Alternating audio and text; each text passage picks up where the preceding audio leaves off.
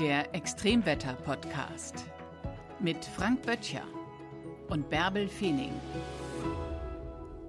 Moin und herzlich willkommen zu einer sommerlich kühlen Folge. Ja, denn heute begeben wir uns mal in einen arktischen Sommer, der ganz besondere Phänomene zu bieten hat. Ja, ich war ja gerade auf Island. Ja, berichte mal, du hast äh, tatsächlich äh, etwas erlebt, was nicht vielen Menschen vergönnt ist, außer man ist eben dort in den Breiten. Tag und Nacht ist es hell. Wie, wie, wie schläft man denn da? Ich weiß gar nicht, warum man da überhaupt schlafen sollte. Es ist unfassbar hell und ich brauche tatsächlich wenig Schlaf und es hat mich da auch nichts ins Bett getrieben. Ich habe nachts um eins aus dem Fenster geguckt und gedacht. Aber da schlafen doch dann alle Isländer, da ist doch draußen gar nichts los. Ich also habe es nicht verstanden. Es ist wirklich nichts los und ich habe gedacht, wie könnt ihr? Wie könnt ihr ins Bett gehen? Es ist einfach so unfassbar hell. Am Mitsommer war schon abends im Hafen ein bisschen mehr los, da war da schon Party. Am Tag darauf, also am 20. am Abend vor Mitsommer, da war gutes Wetter und da war Party im Hafen überall. Am 21. war es grau und regnerisch, da war deutlich weniger los, aber ich wurde auch nachts um zwei wach und nachts um vier wach und es war immer hell. Aber weißt du denn, wie das die Isländer und Isländerinnen machen? Also machen die dann ihre Jalousien zu oder machen sie die Fensterläden zu, damit es dann in der Wohnung dunkel ist oder schlafen die dann einfach bei Licht? Also hast du da mit denen mal Kontakt gehabt, mal drüber gesprochen? Nee, darüber habe ich nicht mit ihnen gesprochen. Mhm. Also ich schlafe immer ohne Jalousien und auch da. Ja, ist ja normalerweise auch in heimischen Breiten dunkel dann um die Zeit. naja. Aber ich würde das Licht nicht aussperren. Mhm. Nee, ich finde das ganz angenehm, wenn man sieht, dass es hell wird. Und da fand ich es einfach, äh, hat es mir so viel Kraft gegeben. Und ich finde es jetzt hier unfassbar dunkel. Auch wenn es hier die längsten hellen Tage sind, die wir gerade haben. Ja, ja, für eine gewisse Zeit kann man es ja noch kompensieren, indem man einfach schneller schläft. Das ist natürlich dann nicht mehr möglich, wenn es tatsächlich dann Tag und Nacht hell ist. Dann wird es natürlich schwierig. Also das ist dann kaum möglich. Aber irgendwann ruft der Körper einfach, jetzt bin ich einfach müde und jetzt möchte ich einfach schlafen. Und jetzt begeben wir uns in eine Region, wir haben eben schon ein bisschen angefangen mit Island, die ganz faszinierend ist. Natürlich auch, und das werden wir uns auch gleich nochmal anschauen, was den Klimawandel angeht, aber auch, weil es im Sommer in diesen Regionen auch ungewöhnlich warm werden kann. Viele ahnen es gar nicht, aber wenn man zum Beispiel am Nordkap ist, bei uns in Europa ganz oben an der Spitze Skandinaviens, da kann man tatsächlich im Juni und im Juli, auch im August natürlich, Tage bekommen, wo das Thermometer mit 30 Grad zu bestaunen ist. Echt? Das ist dann schon sehr ungewöhnlich für diese Region, passiert aber immer wieder und immer häufiger. Solche Sommertage habe ich in Reykjavik nicht erlebt. Also ich war letzte Woche noch ausgiebig spazieren. 8 Grad, 6 Windstärken. Ich habe mir eine Mütze gekauft. Eine Mütze hatte ich nicht dabei und eine lange Unterhose hatte ich eingesteckt und die habe ich tatsächlich angezogen. Und dann war es gut auszuhalten. Wollpullover, Mütze, lange Unterbüchs und dann konnte ich wunderbar am Meer spazieren gehen. Das war ein traumhafter Sommertag auf Island. Island ist ja auch bekannt dafür, dass das Wetter sehr schnell wechselt. Es gibt sowohl genau diese Tage im Sommer, bei denen die Temperaturen auch deutlich über 20 Grad steigen, auch 25 Grad Sommertage sind auf Island möglich. Wir haben sie sogar schon auf Grönland erlebt, in Nuuk beispielsweise, Temperaturen, die die Sommermarke, die magischen 25 Grad überschreiten, was für diese Region natürlich ein, ein Drama ist, weil unmittelbar natürlich an die Küstenregion schließen sich die Gletscherregionen an und die werden natürlich von unten nach oben immer mehr destabilisiert stabilisiert, weil sie einfach abschmelzen. Aber äh, es ist manchmal ein seltsamer Blick auf die Wetterkarte, wenn bei uns in Norddeutschland oder überhaupt in Deutschland mal eine spätsommerliche Kaltfront durchgezogen ist, die Temperaturen bei 17 Grad im Dauerregen und dann schaue ich auf die Wetterkarte und sehe, ah, Grönland heute 25 Grad. Äh, das ist ja sehr seltsam. Eigentlich hätte ich den Sommer eher bei uns in Mitteleuropa erwartet. Es sind doch unglaubliche Massen Eis geschmolzen im letzten Sommer in Grönland. Das ging letzten Sommer ja, das durch ist, die Medien. Äh, das ist ein, äh, ein riesiges Problem, sowohl was das schwimmende Eis angeht, als auch was das Festlandeis angeht auf Grönland. Grönland verliert im Jahr im Mittel ungefähr 450 Milliarden Tonnen Eis. Unvorstellbar. Und das äh, geht tatsächlich äh, rapide vonstatten. Das sind ja auch sich selbst verstärkende Prozesse, die da in Gang kommen. Das Eis üblicherweise ja ziemlich hell, meistens weiß, reflektiert 90 Prozent des Lichtes. Wir nennen dies die Albedo, die Reflexionsstärke. Und wenn dann so ein Schmelzprozess in Gang kommt, dann bilden sich auf Grönland regelrechte Seen, die dann das, das schmelzende Eis, das Wasser versickert nicht sofort im Gletscher und gefriert wieder, sondern sammelt sich dann auf dem Eis in Seen. Es gibt regelrechte Flüsse, die sich bilden, Wasserfälle, da stürzt das Wasser dann tausend Meter in die Tiefe durch den gesamten Gletscher hindurch auf den Gletschersockel und läuft dann unterhalb des Gletschers in Richtung Ozean. Und sobald eben da oben Schmelzwasserseen sind, sind diese natürlich viel dunkler als die Umgebung. Und diese nehmen dann plötzlich 90 Prozent des Sonnenlichtes auf, während das Eis 90 Prozent reflektiert. Und so bleibt die Wärme dann im geschmolzenen Wasser, wird nachts abgegeben und der Schmelzprozess verstärkt sich. Also mhm. diese hohen Temperaturen sind dramatisch und man darf ja auch nicht vergessen, Grönland ist ein riesengroßer Eisberg. Da geht's also von den Küsten relativ steil auf 3000 Meter im Binnenland nach oben.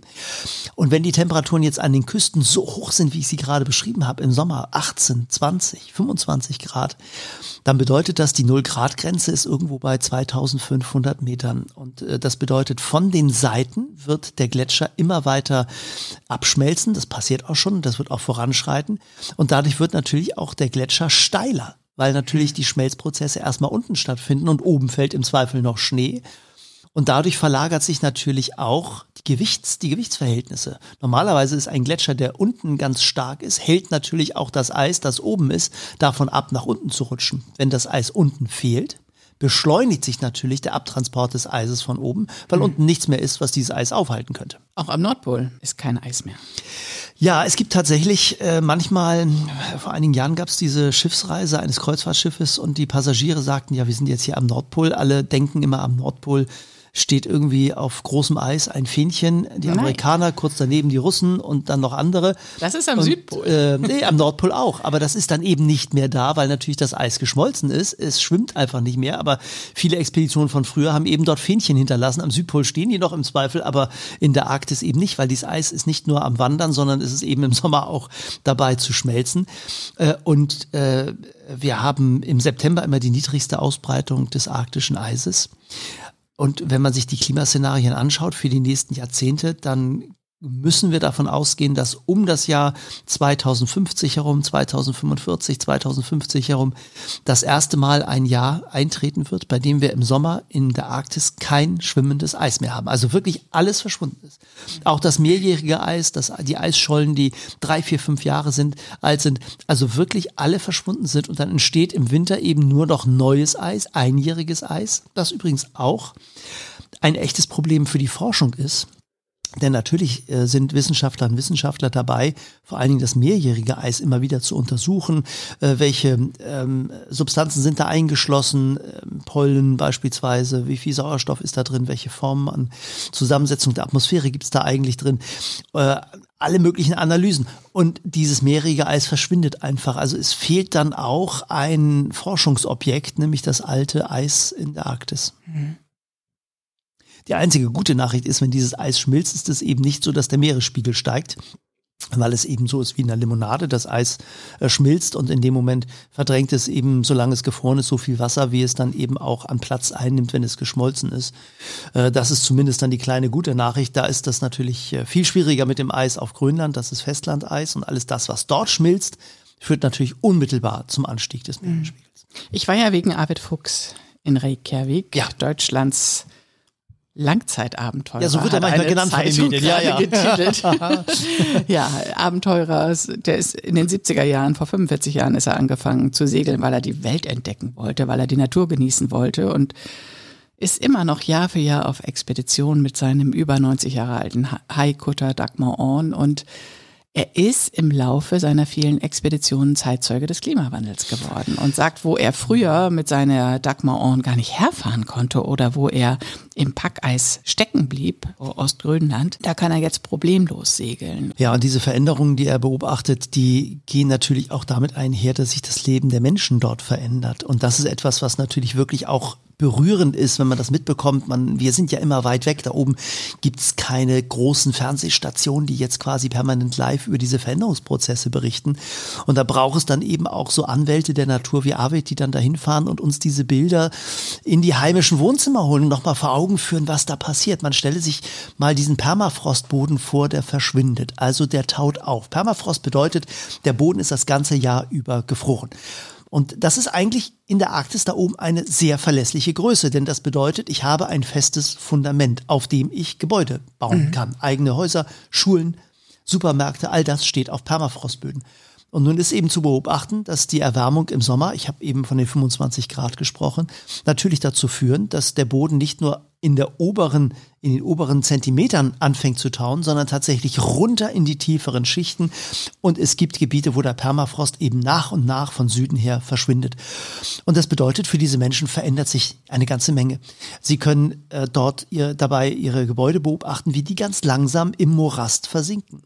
Äh, das erschwert auch die Bewegung dort. Also das Fortkommen auf dem Land wird im Sommer viel schwieriger, weil die Straßen äh, schwieriger zu befahren sind, äh, zu, zu gehen sind. Äh, Häuser müssen völlig anders gebaut werden, müssen mit Pfahlkonstruktionen tief gegründet werden auf dem Permafrostboden oder eben bis zum Festlandsockel auf, auf äh, wirklich Felsenboden runter, äh, damit man stabil stehen kann. Das verändert das Leben dort und ich finde, Arvid ist also kaum ein anderer äh, jemand, der unglaublich eindrücklich diese Bilder uns immer wieder vor Augen führt und man kriegt diese Bilder übrigens auch im Kopf, wenn man seine Podcast dich mal anhört, die du ja auch mit ihm zusammen machst. Ja, ja, ja, darauf kommen wir gleich noch zu sprechen.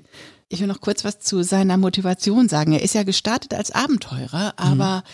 seitdem ihm das so klar wurde, wie krass dieser Klimawandel ist, stellt er seit 2015 seine Expeditionen unter das Motto Ocean Change und war in verschiedenen Regionen unterwegs. Natürlich in der Arktis, das ist ja sein favorisiertes Zielgebiet, aber er war auch in der Nordsee unterwegs vor zwei Jahren. Und im letzten Jahr hat er eine größere Expedition gestartet also er ist in Kiel gestartet, über die Färöerinsel, Island, ist nach Grönland gesegelt, wollte eigentlich noch rüber nach Kanada, das ging aber wegen Corona dieser ganzen ja Corona-Auflagen nicht. Die Häfen waren geschlossen, die waren wirklich gesperrt, also ja. mit allen diplomatischen Aufwand, Einschalten der Botschaft, es hat alles nichts genützt, er durfte nicht einreisen. Er ist wieder zurückgesegelt nach Reykjavik, ja. hat das Schiff dort überwintern lassen. Und jetzt ist er halt vor ein paar Wochen wieder nach Reykjavik, hat alles startklar gemacht für die Fortsetzung dieser Expedition und segelt zur Zeit, also ist jetzt gerade vor einer Woche hat er abgelegt, segelt zur Zeit rund um Island.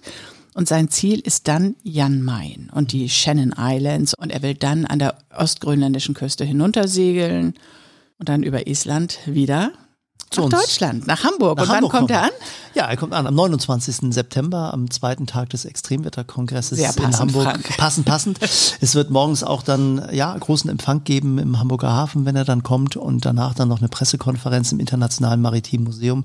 Und dann wird er uns unmittelbar danach tatsächlich noch im Verlauf des selbigen Tages, also am 29. September, berichten, wie er die Veränderung dort erlebt hat, auch welche Abenteuer er erlebt hat. Es ist ja nicht nur Beobachtung des Klimawandels, sondern Arvid erlebt auf diesen Reisen eigentlich immer Geschichten, wo man sagt, das ist ja eigentlich unglaublich, das muss man eigentlich auch alles mal machen. Und wenn man das eben alles nicht selber machen kann, ist es großartig, sich die Geschichten von Arvid erzählen zu lassen. Weil Arvid ein begnadeter Erzähler ist. Und er erlebt einfach auch tolle Sachen, die er dann auch in, in großartigen Bildergeschichten äh, uns zu Ohren bringen kann. Und das wird er tun am 29. September am frühen Nachmittag. Man kann, äh, wer also keine Zeit hat, direkt zum Extremwetterkongress zu kommen, auch live dabei sein. Bei YouTube wird das Ganze live übertragen. Ich will noch kurz was zum Ocean Change sagen. Das ist nicht nur ein Begriff, sondern Abed hat seinen uralten Holzkutter jetzt ausgestattet mit modernster Meerestechnik. Darfst du das eigentlich sagen, Holzkutter? Ist er dann nicht betrübt, wenn du das so sagst? Ich darf das. Sehr gut, sehr gut. Erd Arvid hat sein tolles Schiff mit modernster Meerestechnik ausgestattet, High-End-Technik, um Daten zu sammeln. Denn da, wo er unterwegs ist, sind kaum Schiffe unterwegs. Und er hat eine Tiefensonde dabei, er hat ein Ocean Pack dabei, er hat dieses Jahr sogar ein Hydrophon dabei. Er selbst ist kein Wissenschaftler. Er sagt, er bringt das Schiff nur da in diese entlegenen Gegenden. Aber er hat Wissenschaftlerinnen und Wissenschaftler an Bord, die dann unterwegs Daten sammeln. Die sind sehr interessiert vor allem an diesem Hydrophon, um das knisternde Eis im nördlichen Nordatlantik zu hören, um Wahlgesänge zu hören, aber auch auf dem Weg zurück nach Hamburg, um den Lärm von Containerschiffen zu hören, den Lärm von Offshore-Anlagen zu hören, den industriell erzeugten Lärm. Wer weiß, was da unten im mhm. Meer alles so los ist.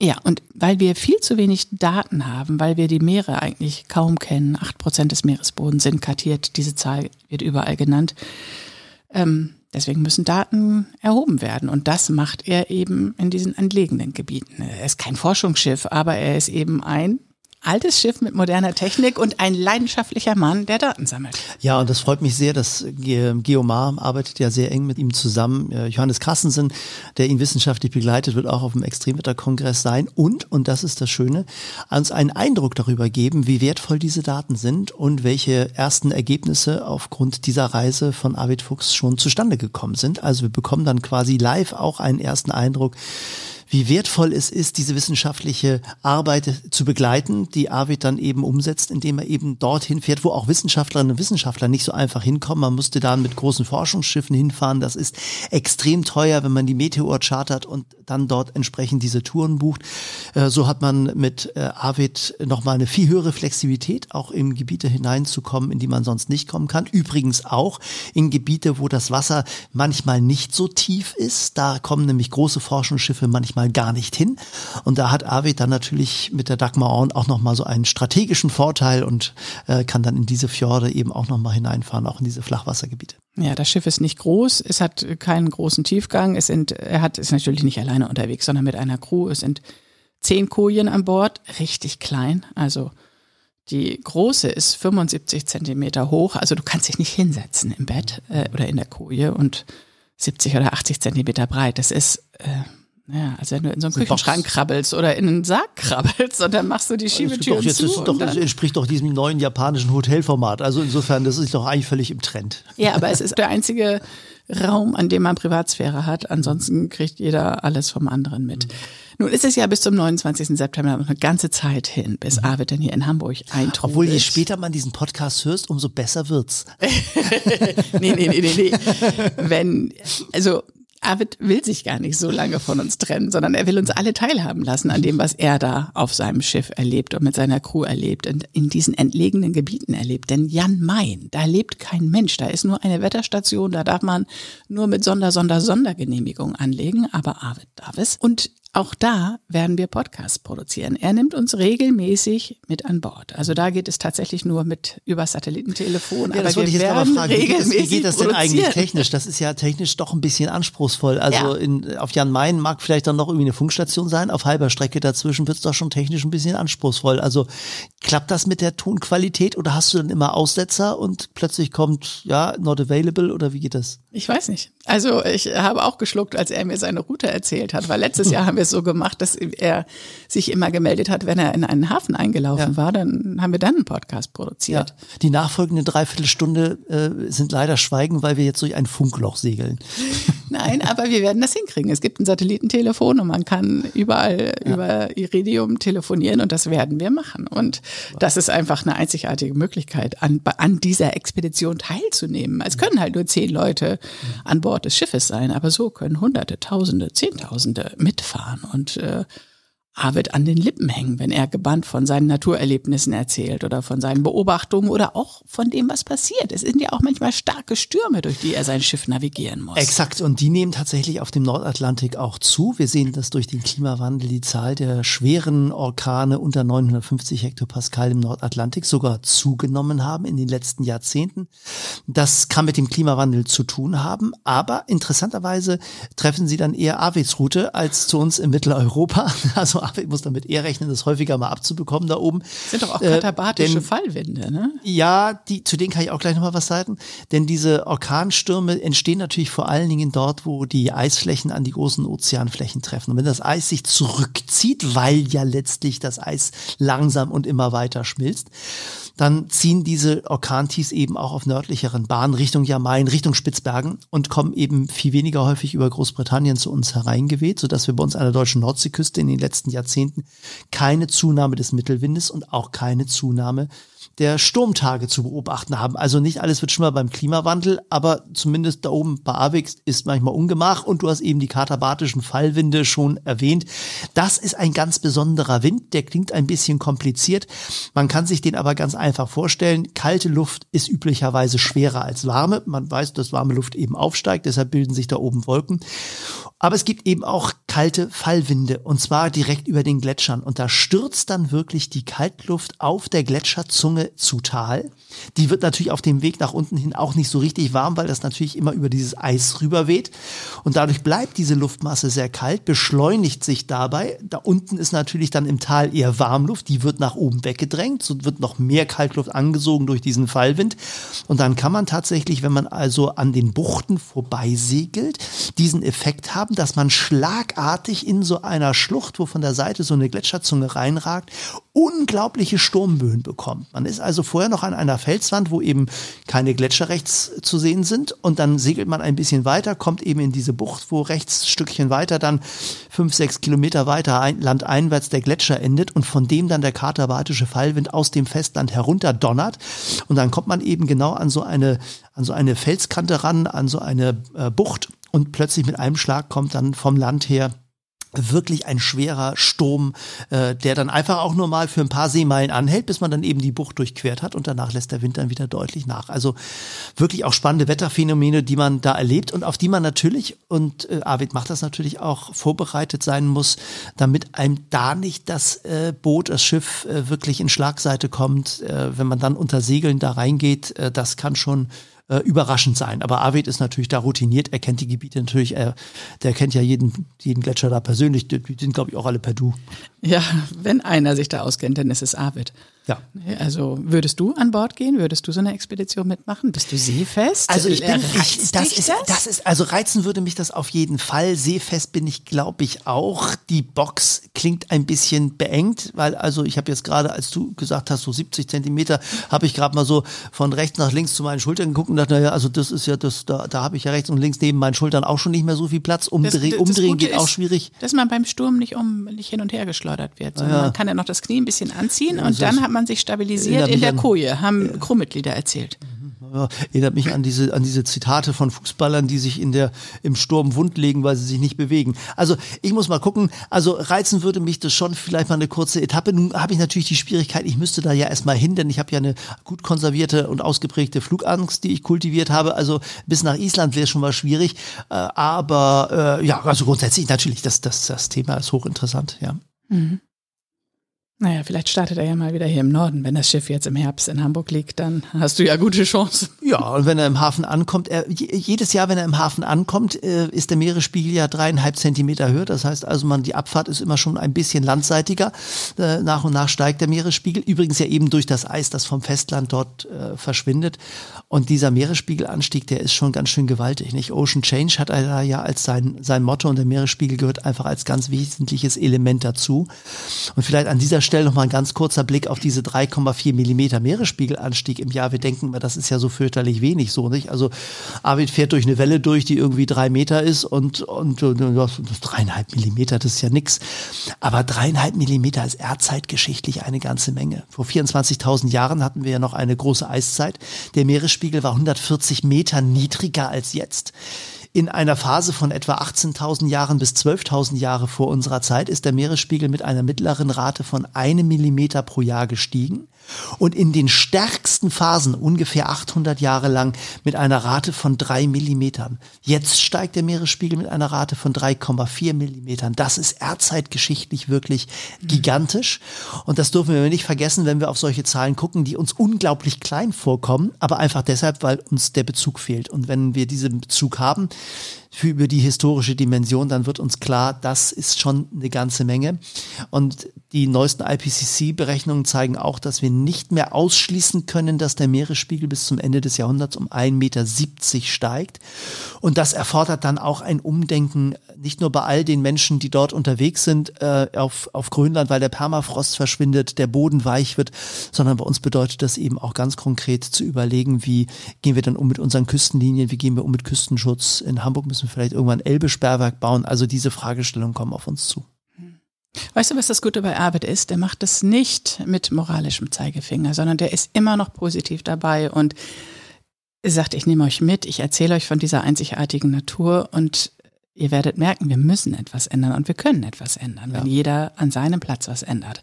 Und wenn Sie, wenn ihr jetzt auch mit an Bord gehen wollt, an Bord dieses einzigartigen alten, über 90 Jahre alten Highcutters Dagmar Orn und Arvid erleb, erleben wollt mit allem, was er da hoch im Norden erlebt. Ja, hört mal rein. Dann Podcast. abonniert den Podcast. Also es Ja. ist wirklich gut. Der Podcast heißt Expedition Ocean Change mit Arvid Fuchs. Es gibt ihn überall, wo es Podcasts gibt. Also da, wo ihr auch diesen Podcast abonniert habt. Bei dem Podcast macht es tatsächlich Sinn, ihn zu abonnieren, weil wir ihn unregelmäßig produzieren. Also wir sagen auch nicht jeden Dienstag oder jeden zweiten Freitag, weil Ja, das ist ja ein bisschen planbar auf dem, unplanbar auf dem Schiff. Nicht? Du Gerade irgendein Wetterlage, da muss er Sturm. jetzt gerade mal in die, die Segel festhalten und Kann er nicht sagen, ich muss jetzt mit Bärbel podcasten. Nee, Ja, ja. geht nicht. Also das ist sowieso, ich bin gespannt. Ich weiß gar nicht, wie ich das diesen Sommer mache, aber ich, wenn ich verreise, ich habe immer mein Mischpult dabei und ich, ich, ich lasse mich darauf ein. Ich muss, muss mal gucken, wie wir das machen, Das aber wird ja sehr lustig. Das heißt, Arvid irgendwo in der Arktis und du irgendwo, was er ich, ruft am, an über am das Satellitentelefon, du ich bei euch auf der Party Ja, und er herrlich. ruft an, Bärbel, wir können jetzt podcasten. ja, genau. Ich, Arbeit, Moment, ich hole kurz mein Mischpult Das raus. ist, jetzt, das ist jetzt die Lücke. Sehr schön. Toll, dass ihr wieder zugehört habt. Äh, Das war unsere Reise durch die, durch die Arktis, die sich durch den Klimawandel natürlich verändert, aber eine unfassbar schöne Landschaft ist, eine faszinierende Region, die es wert ist zu schützen. Arvid als unser Korrespondent dort vor Ort, der uns immer wieder mit seinen Eindrücken bereichert und uns das Gefühl gibt, wie wertvoll diese Natur ist. Das war der Extremwetter-Podcast mit Frank Böttcher und Bärbel Feening.